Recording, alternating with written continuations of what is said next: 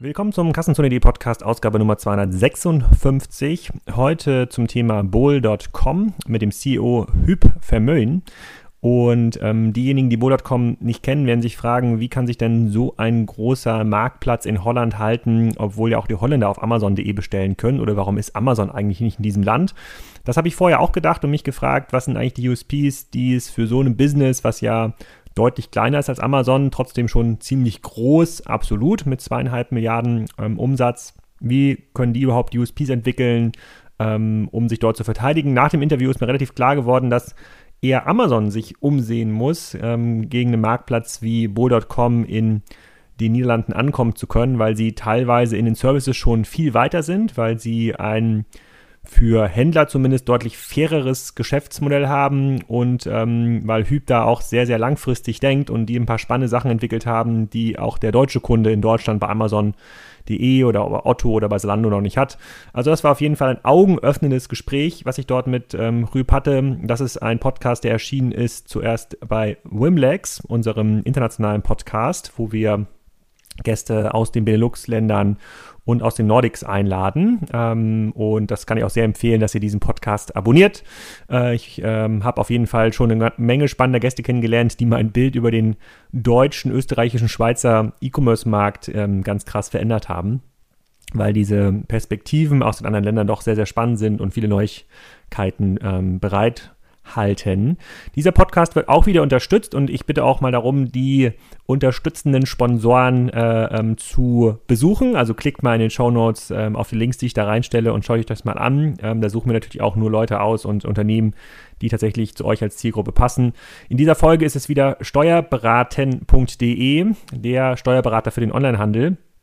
Die sind mittlerweile Marktführer für die Online-Steuerberatung, haben ein 100% digitales Online-Steuerbüro und eine bundesweite Betreuung mit äh, zusätzlich acht Standorten vor Ort. Die betreuen mittlerweile hunderte Online-Shops und jeder Shop hat einen festen steuerlichen Betreuer. Die haben auch ähm, eigene Schnittstellen zu vielen E-Commerce- und Payment-Systemen und ein internationales Netzwerk von Steuerberatern für das ganze Thema Lieferschwellen und Umsatzsteuer. Das braucht man auch weil Cross-Border-E-Commerce für viele Händler, die wahrscheinlich auch mithören, immer wichtiger wird. Und da sind halt Spezialisten durchaus gefragt. Und ähm, deshalb schaut euch das mal an, was steuerberaten.de euch anbietet. Ihr solltet die Webseite besuchen, steuerberaten.de slash Kassenzone. Da gibt es noch ein paar Goodies, die ihr abräumen könnt. Und äh, die freuen euch, die freuen sich ähm, sicherlich mal von euch zu hören. Und ich freue mich auf Feedback über diesen Service. Und ähm, äh, die werden mir auch Feedback geben, ob ihr euch bei denen meldet. Jetzt aber erstmal viel Spaß mit Rüb Vermöhlen von bowl.com. Rüb, welcome to the Wumlex show. Already the second time because we lost the audio file the first uh, time. We are here at uh, one of the main warehouses of uh, Bowl.com. You're the CEO. Maybe you can explain a little bit uh, what Bowl.com is doing and what your role at Bowl.com is. Yeah, Bowl.com is an, uh, uh, an online uh, shop that's been around for almost exactly 20 years. We celebrated our 20 years uh, this year. We had a strong focus on the Netherlands. We started focusing on the Netherlands uh, completely. Um, in fact, we were established by Bertelsmann. Uh, that's why we are called BOL. That's Bertelsmann Online. Bertelsmann had the intention to set up uh, an online presence for books and music 20 years ago. Um, they abandoned the idea already three years later on um, when they thought that internet was going to be a hype and it would never work. Um, so they uh, they closed most of the BOL organizations except for the Dutch one. We were sold. Uh, we were initially sold to three German shareholders who sold their share again in 2009. Um, but effectively, since 2002, 2003, we're an independent Dutch company. Um, and um, we started selling books. We expanded to entertainment products, CDs, DVDs, games, electronics. And as from 2012, we have a strategy that really focuses on selling the vast range of products, non-food items that you can sell. And since that time, we're also aiming to be a platform. Can you give us uh, some rough numbers about the Bol.com organization? How many people are working there? How many products you're selling? What kind of revenue uh, you're targeting for 2019? Yeah, we're, we're, selling, we're um, selling 17 million uh, different uh, different uh, articles. Uh, we sell those to uh, the Netherlands and to Belgium. Uh, up until now, we're only Dutch speaking, so we're approaching the Dutch speaking part of Belgium. We have in our offices in Utrecht, we have like 1800 people and still counting, I should say, because by the end of the year, early next year, it will be 2000 people, but it's just office people. And then you have people working in the warehouses and in the call centers. So altogether, I think Bol.com uh, is employing something between five and 6,000 people. Um, and we will dig into later so how how these uh, how these departments are, are structured. Um, maybe one of the most important questions from a German perspective is how was it possible that in a market uh, like the Benelux or in the, especially the Netherlands, uh, Bol.com um, has established itself mm -hmm. as the most powerful marketplace, whereas in all the other markets uh, like Germany, Austria, and now more and more even Switzerland, Amazon was so powerful, even though other players like the Otto Group or Quelle mm-hmm. um, have been around uh, um, in the market. Do you have an explanation for that? Because I'm pretty sure uh, you have been asked this question a lot. Yes, and there's there's multiple explanations. um, because you never know which part was the winning part. But what I can say is that f- from day one, we were very much aware that there is a first mover advantage.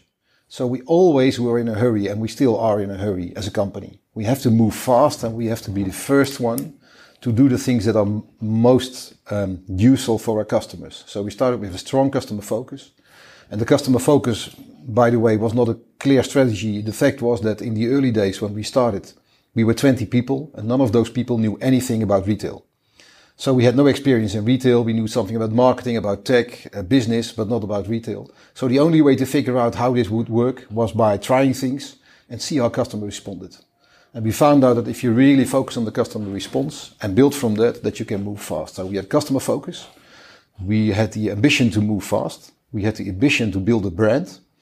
Um, and I think that's, that's the things that worked. The, the, the focus on the customer, um, for instance, made it that we quite early, in quite early days, introduced um, invoice payments. Because by the turn of the century, when uh, e-commerce was was getting too big to be something, the only payment method you had online was a credit card. And in the Netherlands, a credit card was something that people don't have, and if they have it, they don't dare to use it on the internet. They think it's scary, it's it's not a good experience. So we said, if that is the biggest problem, and we have a customer focus, we should overcome it, yeah. And we should start allowing them to pay after they receive the book. That was kind of a gamble in the beginning um, but that step, and I think it symbolizes the way we focused relentlessly on the customer because there is a risk. You never know if, if anybody's going to pay. You have to figure out how you make sure you don't get fraud. But by choosing the solution for the customer first and then solving all the problems, I think we were able to be a customer centric company that moved fast. Um, and that was just the first in many of the things that we did. You um, you told us that you're moving into the marketplace uh, um, um, direction. How big is like the share of products you're owning, or where you're you're taking the risk in your own warehouse versus yeah. stuff you're selling uh, through the marketplace model? Yeah, last year in 2018, uh, more than 40% of what we sold, 440, was sold by our partners. Um, early this year, I had a presentation and I told everybody that my estimate was that within two years, more than half of what we sell would be sold by partners. And what we see today is that it's moving way faster than the two years that I predicted. And, and how did it start? So when we are talking to companies in Germany or even in Switzerland that want to uh, move into the marketplace model, not by driven by customer centricity, but rather driven by the Amazon uh, uh, yeah. effect. They do have a very hard time to do it like on a technical perspective because it's very hard to onboard product from other partners to open uh, the platform and it's also um, as tough on the internal side because the the own uh, purchasing department say, okay, yeah. we don't want to have comp competition on the product, yeah. so please go with product first that.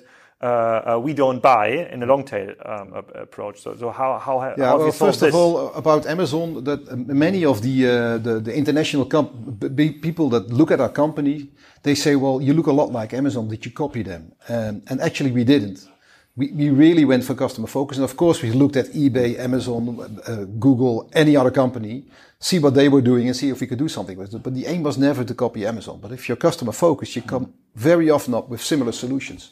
Fast delivery, good service. Um, and one of the things that we found out really early on was that a very wide range of catalog is very important. already in 2004 or 5, we started selling uh, English textbooks. And we had a vast catalog. We had over a million titles. Mm. And after we sold something like 55, 60,000 first books, we thought to ourselves, well, how many titles are we selling? Because we were just importing them from a, a wholesaler. And to our surprise, we sold 35,000 different titles over 50,000, 60,000 books. And for us, that was really a learning saying, wait a minute, you can't go with the top 10 or the top 100. You have to have everything.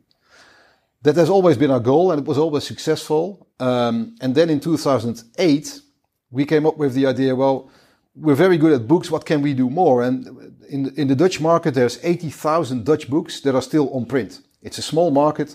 And if the sales goes below something like 100 titles in X time, they stop printing them. But there's still demand for those books. And we said, how can we make this work? Um, and the obvious way to do this was to ask our customers to have their second-hand book and sell them to the other customers through our website. So we introduced second-hand books, and we saw again that if you ask people to participate, that you can uh, improve your um, your promise. Your promise is we have everything. Uh, you make your range wider, and that started to work. So when we go fast forward to 2012, that was when we said well, well, it's nice that we do books and CDs and games and, and, and, and toys and electronics, but we should have the ambition to do everything. If you want to be the first mover, the Dutch market is now ready for everything. So we have to be the company that sells as many categories as we can. And we can't make them long tail fast enough.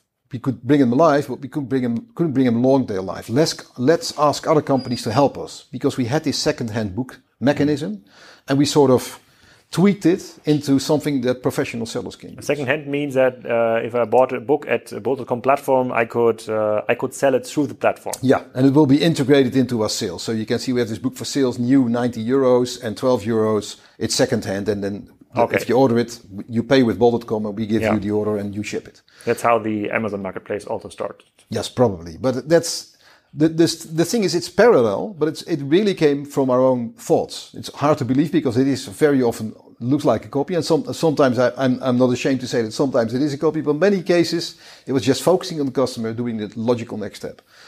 If you're so focused on these things, you know that when um, you get bigger, that you should be a true partner for your sellers. Um, and it's one or two years ago that we said, well, if we want to be, if we, if the sales of our partners is growing faster than our own sales, which it does, eh, we saw last year the, the sales of our partners and the year before was growing way faster than the sales that our own buyers were making. So if that if that's our success, then we should make room for those sellers, and we should be a fair marketplace. We should not compete with our sellers, and that's one of the things that we saw other platforms do, and we don't want that. We shouldn't compete with our sellers. We should just be one of the sellers on our platform. Well, but what what does that mean? Let's say there's a, um, a special um, equipment or smartphones. Uh, mm-hmm. Uh, you see um, your marketplace partners uh, sell a lot. Yeah. Would you then forbid your purchasing department to buy especially those smartphones yeah. because it will will lead to a, a competition? They won't buy it they won't buy it unless we see that the sellers that we have have too long delivery times or the prices are not right. Because of course it has to be a good proposition for the customer. So we only solve problems on our website. And in a certain way, um, we decided two years ago to flip it because initially we said we want to build these categories, we want to move fast. So there's a lot of gaps in our um, proposition. Let's ask others to fill these gaps.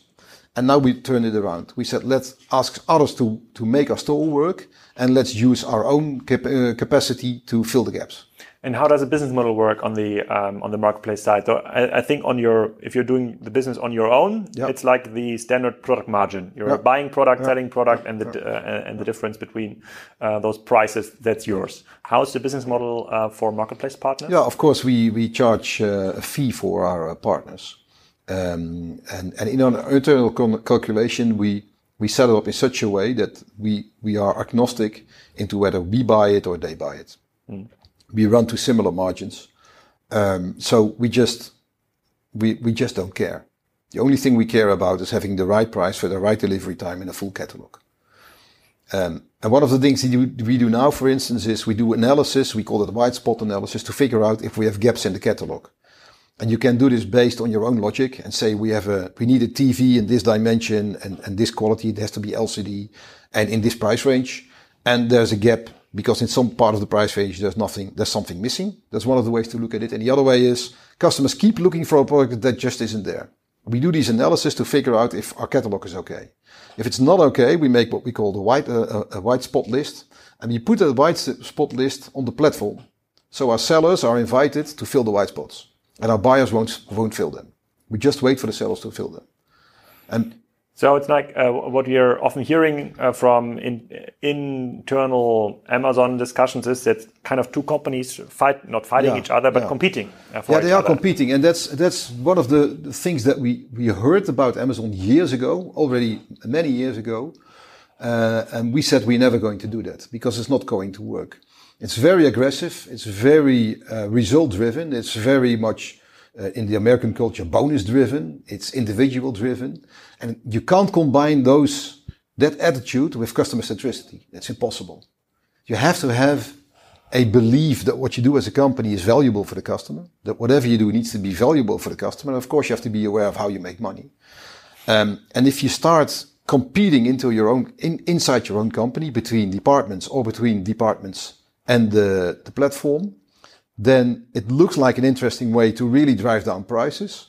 But the aggression that you get makes you not customer centric and not seller centric. But that, but does but does this uh, uh, non-competing clause also mean that you don't produce your own brands? Uh, oh, definitely, definitely. One of the things that we very clearly said, we won't go white label, and that's a pity because white label is a nice margin if you import your own stuff from China or whatever, and you put your label on it, it can be very uh, interesting. And using the data that we have, we know exactly what white label we should produce. We, we know which. So there's no bol.com batteries, no, no bol.com tables. And there won't be. And there won't be. It's there, there were discussions, and, and the commercial guys really wanted it, and we said, no, we are not going to do that. Because if we do that, we would be stealing data from the platform and using it to our own advantage. Okay, and in this case, you don't want to not not only not compete with your uh, marketplace partners, mm-hmm. but also not with the manufacturers. No, but I think the marketplace par partners are, are competing with manufacturers because our marketplace partners they have white label stuff. So the price level that you can achieve with white label is still there. It's only not not delivered by us. Hmm. Okay, and, um, uh, and how vertically integrated is then your service for marketplace partners? Uh, can I use warehouse space here? Sure, can I sure. buy ad space on bol.com to create my? Let's say I have a, I, I want to sell supergraph cables, yeah, yeah and I create like a, a new seller at bol.com. Uh, will your ad space team sell me some ads where I can put on the cable category uh, yeah. now? Super rated Supergraph cables. Yes, uh, we, I, I, need to write down this. That's a good. Uh, that's a good advertising spot. yeah, we, we, we, we have sponsor products as we call them. Uh, always always relevant, of course. You won't you won't see the cable when you're looking for diapers, so it has to be relevant for the customer. Uh, but our sellers can do advertising on our platform. We have the ambition to make it more flexible and more advanced, but it's already there, and we see a great future in that, so that you really can do your own marketing on the platform, but always relevant and always where the customer expects it, of course. And the same goes for logistics.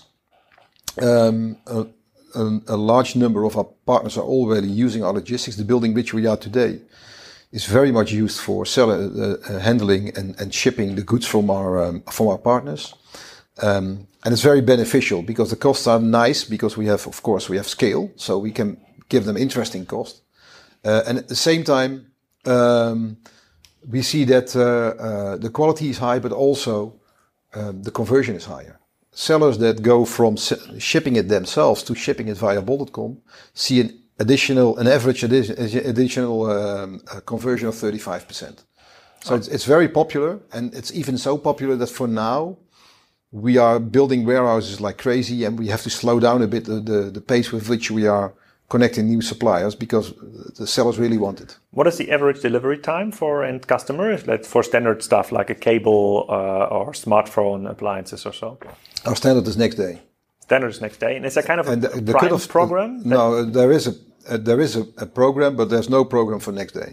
Next day is what we do, and the cutoff time is always midnight. Sometimes, of course, the partners who sell on the platform can't make midnight, but if it comes from our warehouses, the standard service order before 12 o'clock midnight and you have it the next day. Oh, that's and crazy. There's, there's, no additional fee if you're above 20 euros. And uh, is there is there any any same day delivery ideas? yes, we have same available? day. If you order before two o'clock, you get it the same day. Everywhere uh, in Holland? Everywhere in Holland. And we have Albert Heijn, which is a supermarket store, which is the biggest supermarket store in the Netherlands. And if you order before two o'clock, then after five o'clock that day, you can pick it up at your local uh, uh supermarket. And is it used often? Yeah, it's used often, but I'm, I'm I will tell you why I'm asking this because um, there's a big discussion uh, in, in, Germany around the so-called click and collect numbers, um, mm -hmm. uh, which are published by uh, uh Media Markt, mm -hmm. and they say yeah. that 50% um, um now of their online uh, uh, revenue is click and collect related. Yeah. And when I started to write about click and collect businesses and um, um in general uh, businesses um, um, that try to connect their stores uh, uh, with their with their online retail. Yeah. Um, I was always wondering, okay, click on collect are customers that really don't trust the uh, online retail uh, uh, because they maybe order online, but they want to pick the product because otherwise they won't trust it, and eventually it will die. yeah, and it's also attribution. I mean, the the, the retailers they want to make sure that they get the online traffic to their stores.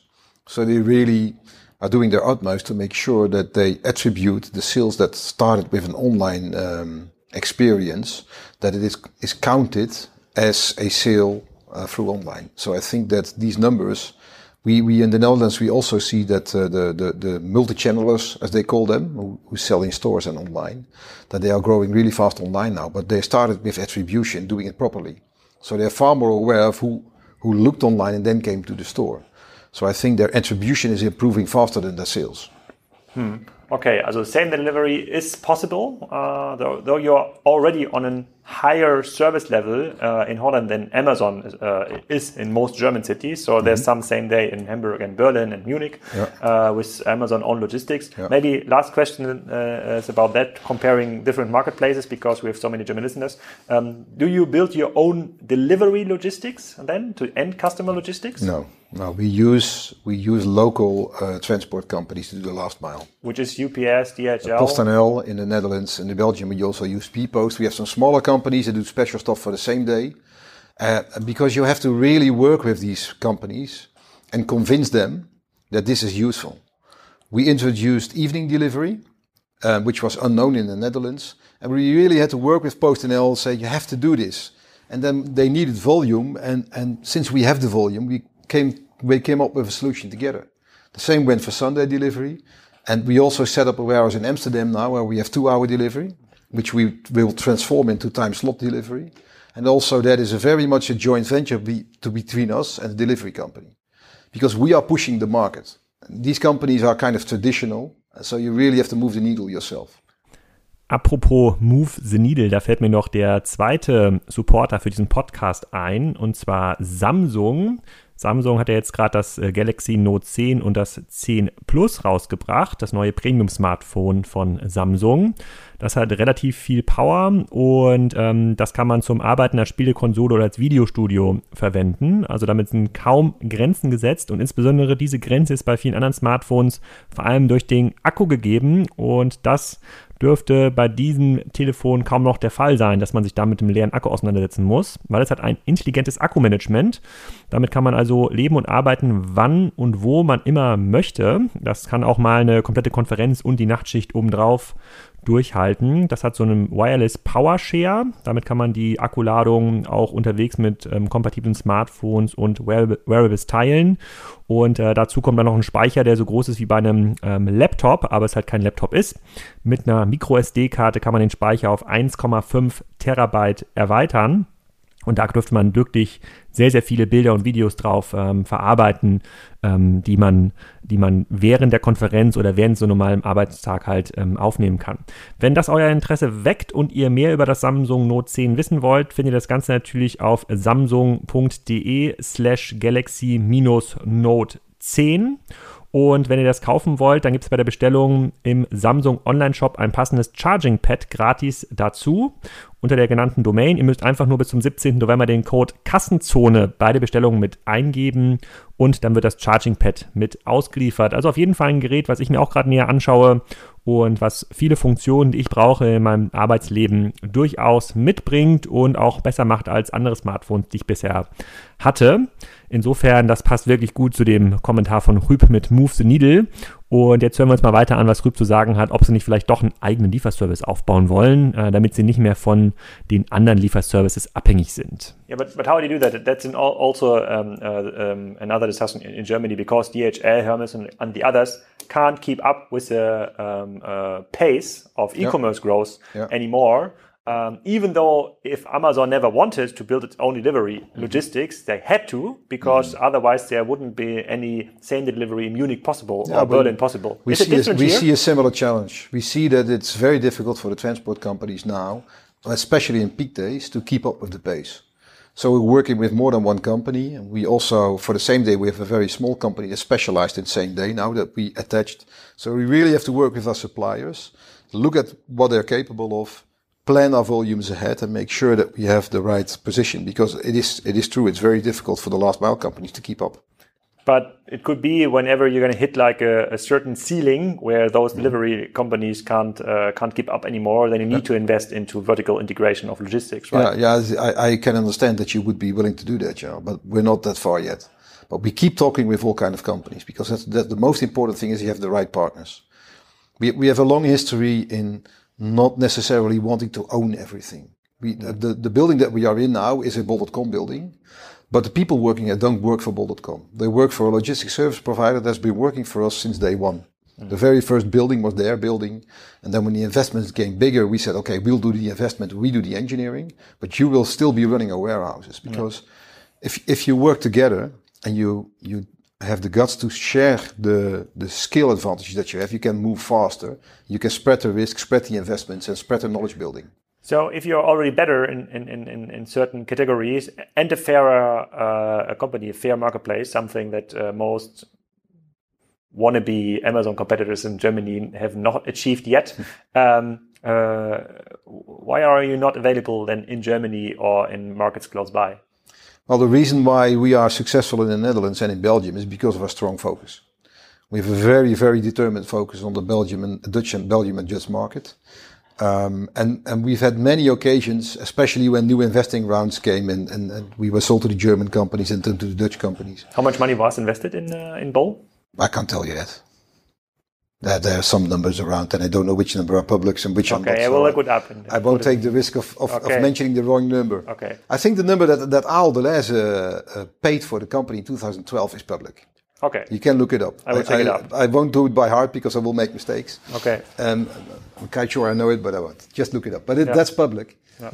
Um, but in especially in th these points, when people, when industry specialists look at your company, they say, "Why don't you go? Why don't you go outside the Netherlands?"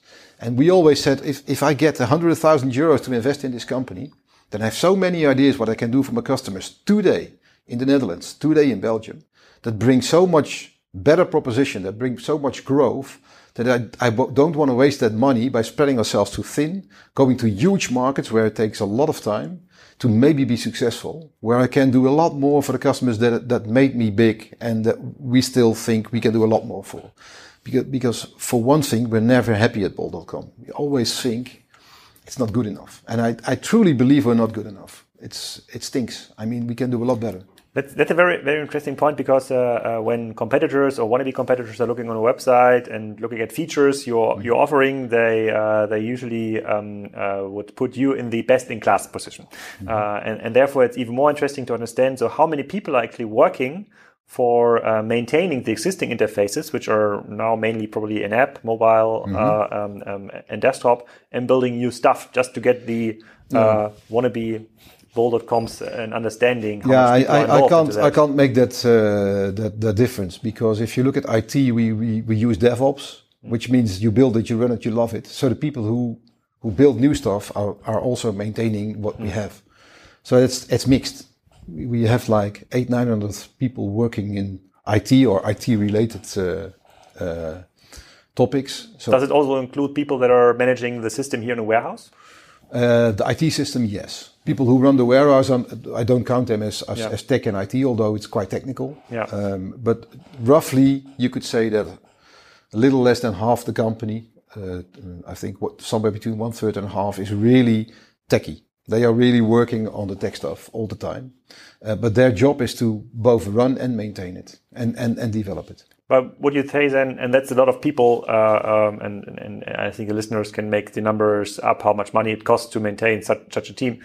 Um, if you look at the list of feature requests 2019 mm-hmm. versus mm -hmm. 2018, which list is longer that or more is... complex? the lists are only getting longer uh, and only more complex. And, and, and, our biggest challenge now is to manage those lists. I mean, we, we are an agile company. We, we started uh, introducing agile already in 2009. And then we had like seven uh, scrum teams. Mm. And it was kind of nice because every scrum team had very distinct thing to do. One was looking for the warehouse. The other was doing the search. The other was doing the catalog.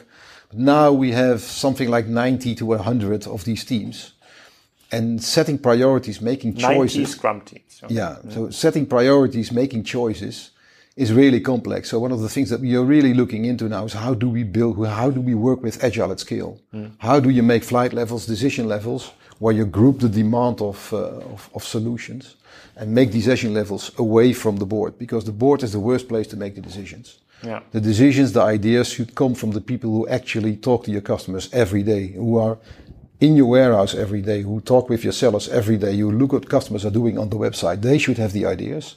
They should come up with the plans and they should make the decisions. And the trick is how do you make clear decision points in your warehouse where you can still, or in your, in your organization, where you can still oversee your platform. What would you say are then your biggest challenges today? If uh, um, if I would uh, take the Amazon example again, and even from the outside, I don't know if uh, Ralf Kleber would uh, uh, would agree to that. Um, there's like two main problem. One is like a PR problem problem mm -hmm. because uh, um, um, they have been cornered by unions and a couple mm -hmm. of PR stuff that happened in the last two years. they're destroying like inner cities, blah blah blah, all this mm -hmm. stuff. And the other problem right now is um, the catalog became so big um, that the problems at delivery are growing right mm-hmm. now. So mm-hmm. there's uh, the the quota of not delivered products, wrong delivered products, wrong prognosed delivery times, all the stuff that is increasing because the share of the marketplace yeah. is increasing, yeah. and therefore um, there's less control over the the, yeah. the, assortment. That's that stuff very hard to solve. So if if you would look into your main main topics, your daily agenda? The, what are the stuff you're working on right now?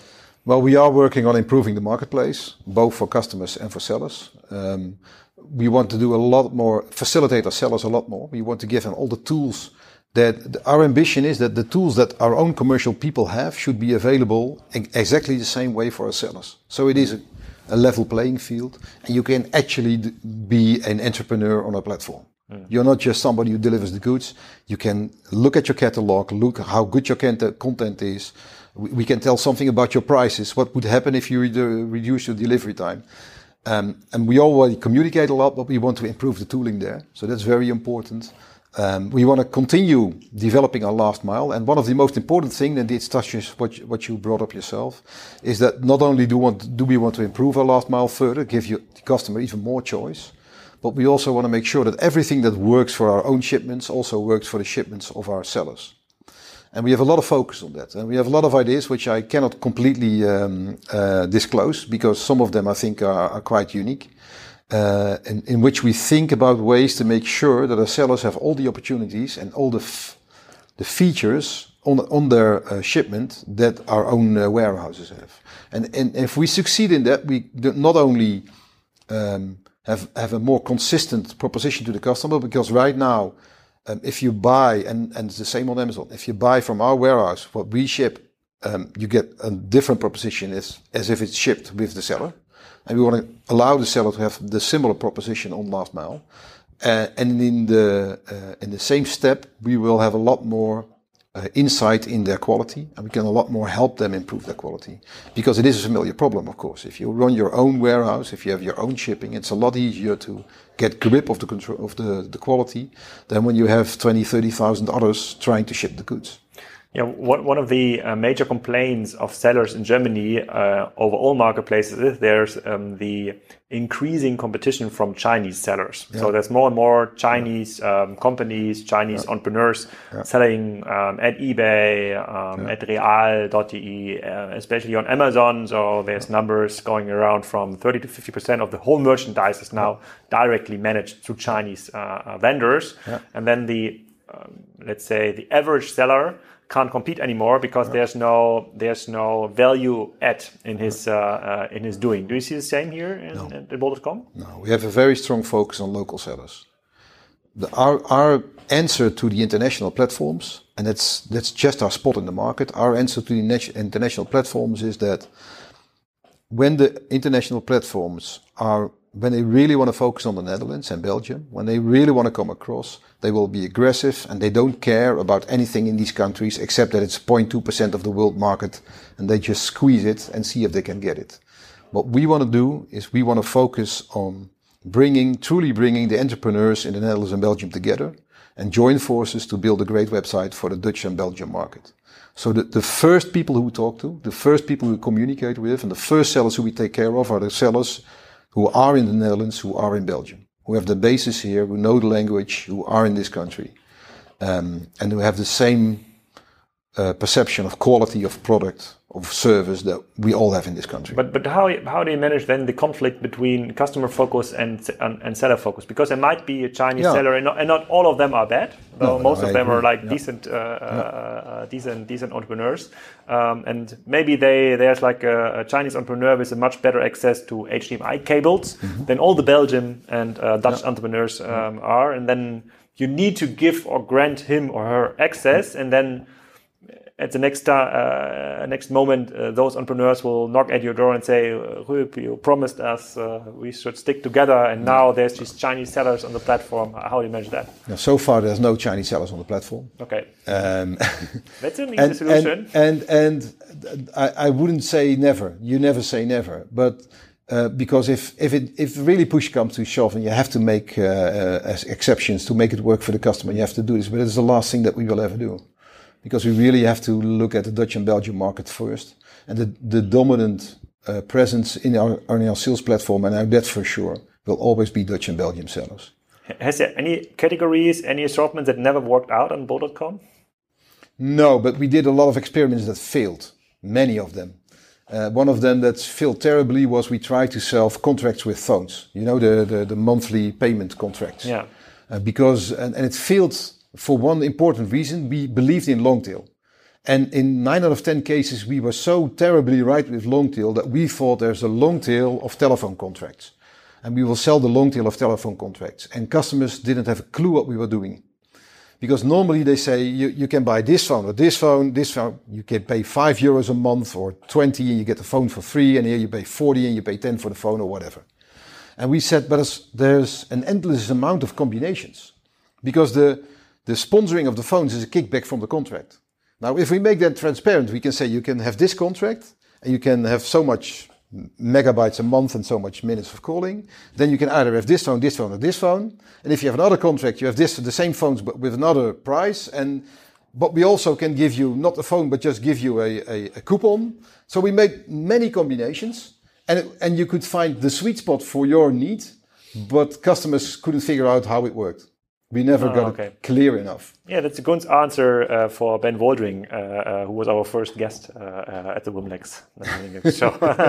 Still, so you have, you have to, long tail is nice, but sometimes you just have to make it simple. Okay. Um, and then there's, I have a question. It's a lot of a lot of sayings about like culture at Bol.com, uh, yeah. how it is received in um, um, from your uh, by your customers and inside the company, yeah. almost at a level um, Zappos uh, uh, was known for. Not the same level still, but it's like the, there's like, there's uh, there's some magic around. Can can you elaborate on this a little? Yeah, I, I, think that one of the, the, the success reasons for Bol.com was the atmosphere that we had in the early days. Um, uh, it was informal, it was fun, and and I think fun is a very important business goal because if you make fun together, then then you're very motivated um, and, and you're willing to take risks because you enjoy the company of the people around you. And it, it sounds very soft, but it is, it is a very hard business thing. Um, so what we did is, as we were growing, we, we said, well, we have to we have to maintain these these cultural values, and the cultural value one of them is we help each other, we stick together, we work together, and the other one is we trust each other, and trust is a very important value. Uh, and trust in big companies is very difficult because before you know it, in big, companies, people are saying, "Well, our, our department is doing great, but the other guys in the other building they don't understand what don't understand what we're doing." So if you if you're growing bigger, you really have to invest in trust.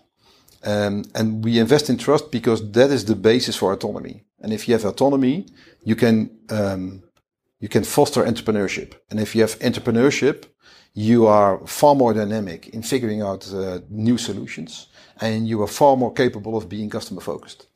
So everything is around trust because trust is the basis for autonomy, and autonomy is the is the foundation of entrepreneurship but it's easy to say that or paint trust uh, uh, yeah. uh, at the wall. And, and, we are we have been talking yeah. our last All Hands at Spryker about uh, company values, and we say it's uh, trust, speed without bullshit. Uh, but it's easy like to paint this. yeah, no, you shouldn't paint it on the wall. There's nothing on the wall. But how, how, do you establish it at the headquarters? Well, first of all, is leading, leading by example. So the first thing you should do as a CEO, as a management team, is not take all the decisions. Is is give people the opportunity to take the decisions. So I won't take all the decisions. I might ask questions. I'm curious, but I don't take all the decisions. I'm not clever enough to take all the decisions. So that's a good thing. Um, so that's that's one of them. And the other way is you really have to organize it. You really have to organize, have a structure in which you in which you uh, are capable of of giving autonomy. Um, uh, if you if you look at uh, Scrum Scrum gives freedom to the team. There's a lot of autonomy in the team, but there's, there's a lot of rules in Scrum. The, the Scrum teams have more rules than an average uh, department. So you have to figure out what what's the framework with, within which you have the freedom. So when we, our commercial uh, part of the company is now also organized in 42 independent commercial teams. And so we don't have a buying department and a, a supply chain and an online marketing. We don't have that. Well, we have them, but they are not working that way. We have a team that sells electronics or TVs. And they have somebody who does buying, somebody who does supply chain, somebody who is in uh, online marketing. And they work together and their only focus is making the best TV store there ever was. That's their focus. And they have the capability and authority to do that. But there's a structure around it to make that work. Because you constantly have to look at these teams. And, and the interesting thing is that the attitude of your organization changes from let's tell them how to sell television, televisions let's tell them how let's tell them how to buy stuff let's tell them to let's look at how this team is working and how can we make them perform better and it's not as soft as it looks because you look at the same things are they successful do they make the turnover do they have their is their customer nps score good enough are they, do they have enough focus on the customer? Do they have enough focus on the margin? How can we improve? What do they need? How do they work differently? But you don't do the actual work. You facilitate the work in the team and make sure that the teams are optimized. So we have coaches that look at these teams and in waves, they do waves every three months. They start a new wave of improvement. They look at the way of working. They look at the success that these teams have and say, okay, for the next coming three months, we are going to focus on this part of the business and improve it for the 42 teams.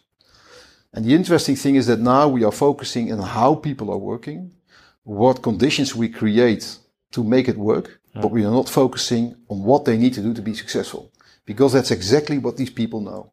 And as companies get bigger, they start to tell people top down what you need to do to be successful. And actually people telling it don't know because they're not in touch with the customer. Yeah, I think the hard part is to maintain this kind of culture uh, at the size yeah. uh, you're, you're, you are right yeah. now. So it's uh, it, it, sounds doable with a couple of hundred people, uh, uh, uh, but but it's very. But I will ask some some Bolo employees. So yeah, we're running, a, we're, running a, we're running a little bit of time, but I have two yeah. or three more very important questions here. So um, so one would be um, the uh, um, uh, uh, you're growing on a very decent rate year over year. Yeah. Um, what what what limits this kind of growth? What limits you to grow 50% per year? What is like the most limiting factor? well, at this point, the, the, the, the limit, one of the limits that we have is can we build up logistics fast enough? The real brick and mortar. Real brick and, brick and mortar logistics. And of course, there's always, if we have more IT, we could do more. But there's a limit to what you can invest and what you can manage.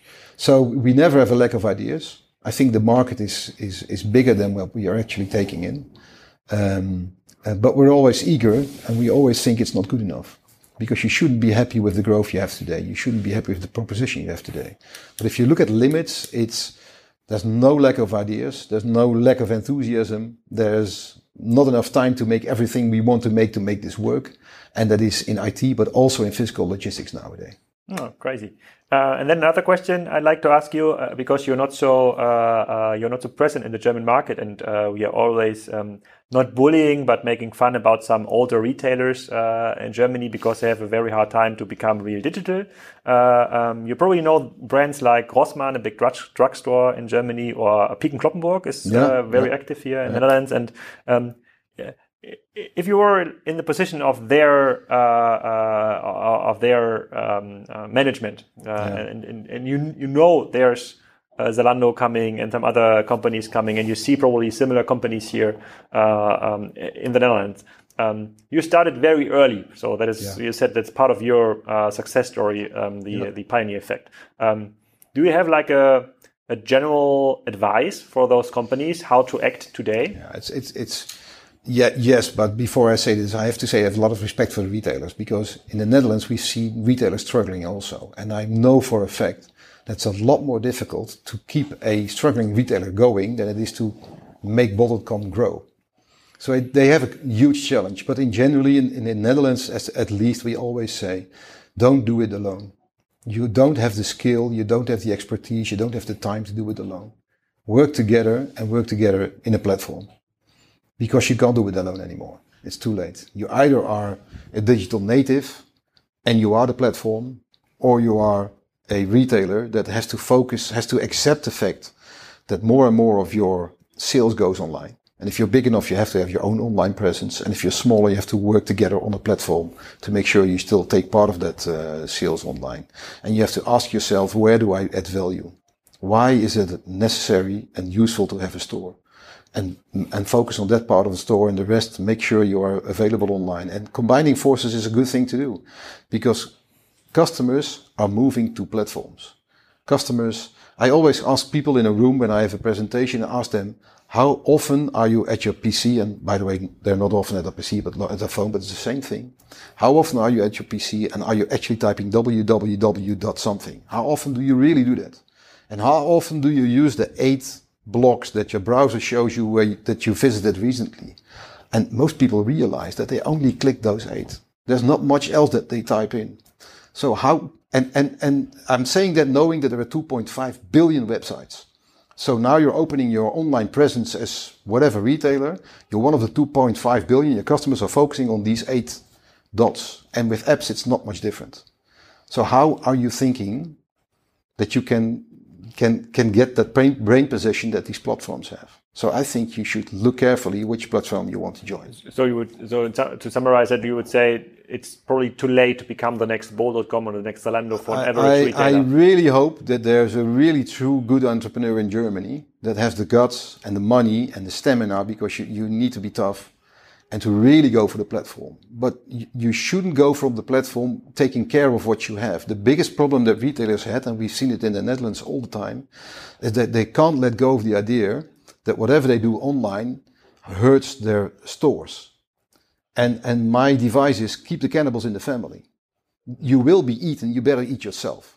Mm. So don't hold back from the thought that what you sell online, um, has an impact on what you have in the stores. Just ruin the stores because if you don't, somebody else will ruin them and then it's all lost. Mm. And that's the biggest struggle that they have.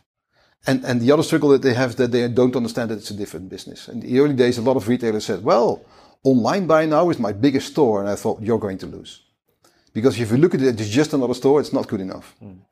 Okay, that, that, that's I think a very clear advice. And my last question here would be: um, when we are looking uh, from our like uh, German perspective into other inspiring business models, um, within the last year, Picnic often came up uh, yeah. because it's, it's kind of really disrupting uh, the way how we can yeah. how we can uh, uh, buy our um, um, I want to say buy and sell, but there's no marketplace idea now with food no, for no, B2C, but buy our buy our grocery.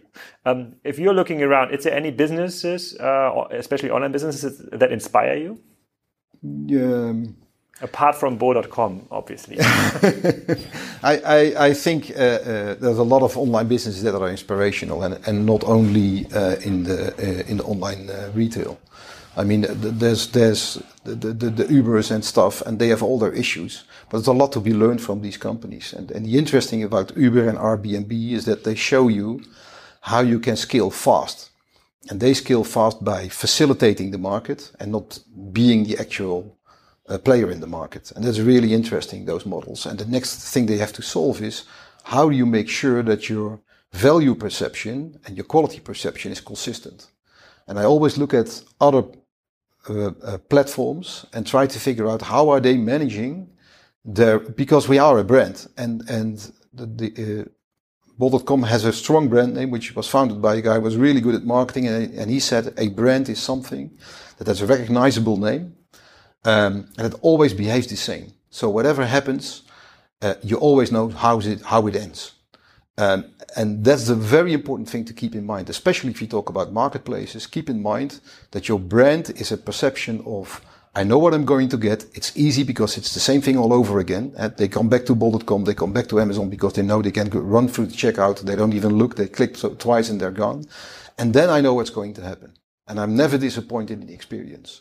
So you really have to figure out how are other platforms managing that part of the business. How do you make sure that you're never disappointed in the experience? Because if you don't, it's your last year.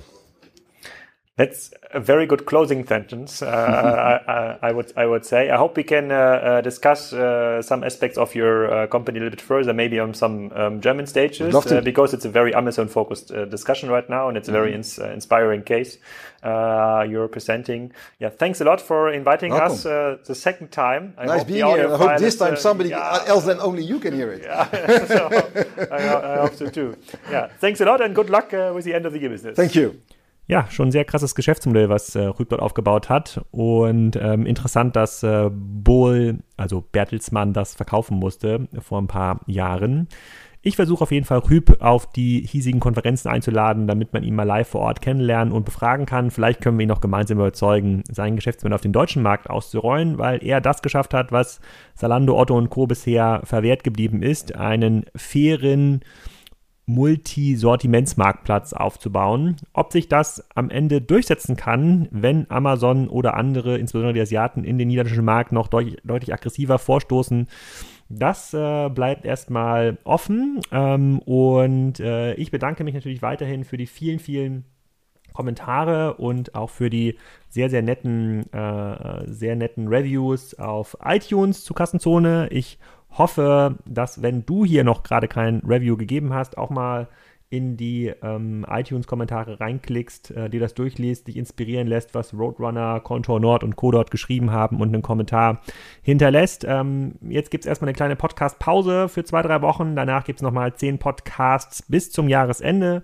Und das ist auch eine extrem gute Zeit, um mir Feedback zu geben, damit ich meine Einladungsplanung für 2020 auch so machen kann, dass es für euch weiter interessant bleibt. Wir können das Ganze weiter ausweiten Richtung internationale Händler und Hersteller wie Rüb hier mit Bo.com. Wir können nochmal deutlich tiefer reinschauen in viele Nischengeschäftsmodelle in den deutschen Markt und ähm, auch mal die kleinen Händler vor Ort befragen. Ähm, wir können natürlich auch über den Tellerrand schauen ähm, äh, und äh, Promis einladen, wie das andere Podcasts ja auch machen. Da wäre ich gespannt auf euer Feedback. Schreibt mir einfach an alex.kassenzone.de, welche Gäste ihr euch 2020 wünscht. Und äh, in diesem Sinne wünsche ich, wünsche ich euch einen wunderschönen Sonntag.